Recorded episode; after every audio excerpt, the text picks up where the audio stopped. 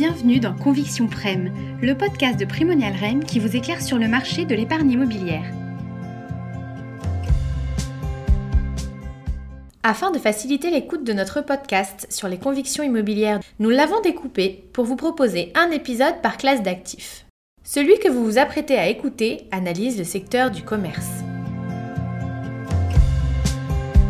Et alors qu'en est-il du commerce?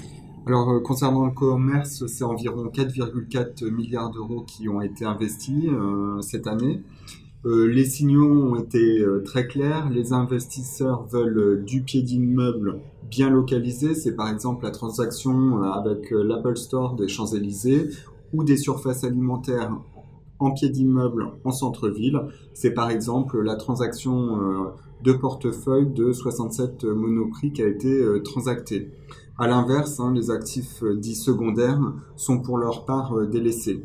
Alors ce découpage se ressent euh, très bien également dans les taux, puisqu'il demeure très bas pour les actifs dits prime en pied d'immeuble, on est environ à 2,5%, alors que les actifs secondaires voient leur taux stagner, voire légèrement remonter.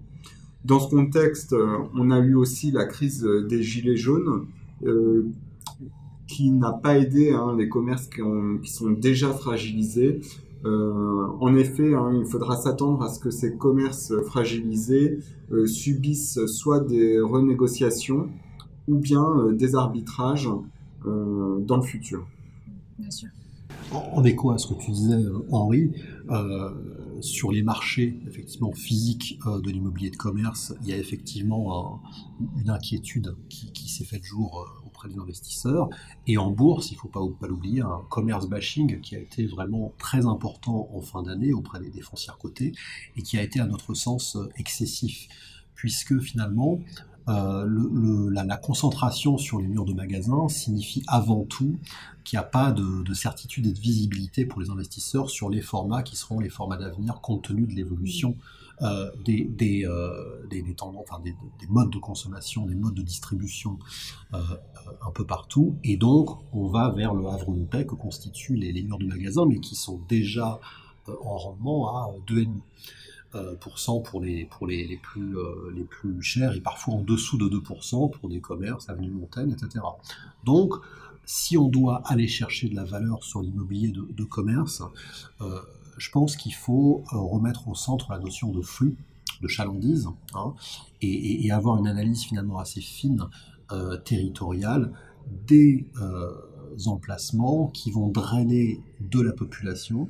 On ne peut pas aujourd'hui parier sur tel et tel format entre retail park, nom de magasin, pied d'immeuble, showroom.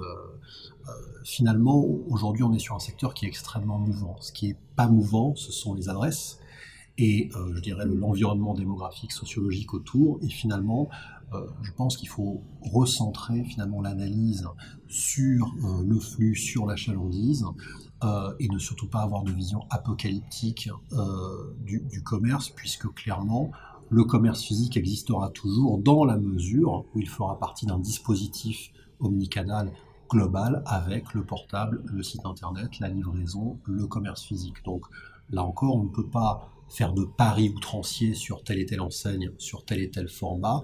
En revanche, on doit pouvoir faire des paris sur des territoires intéressants. Le point de vue de nos experts sur le marché du commerce touche à sa fin.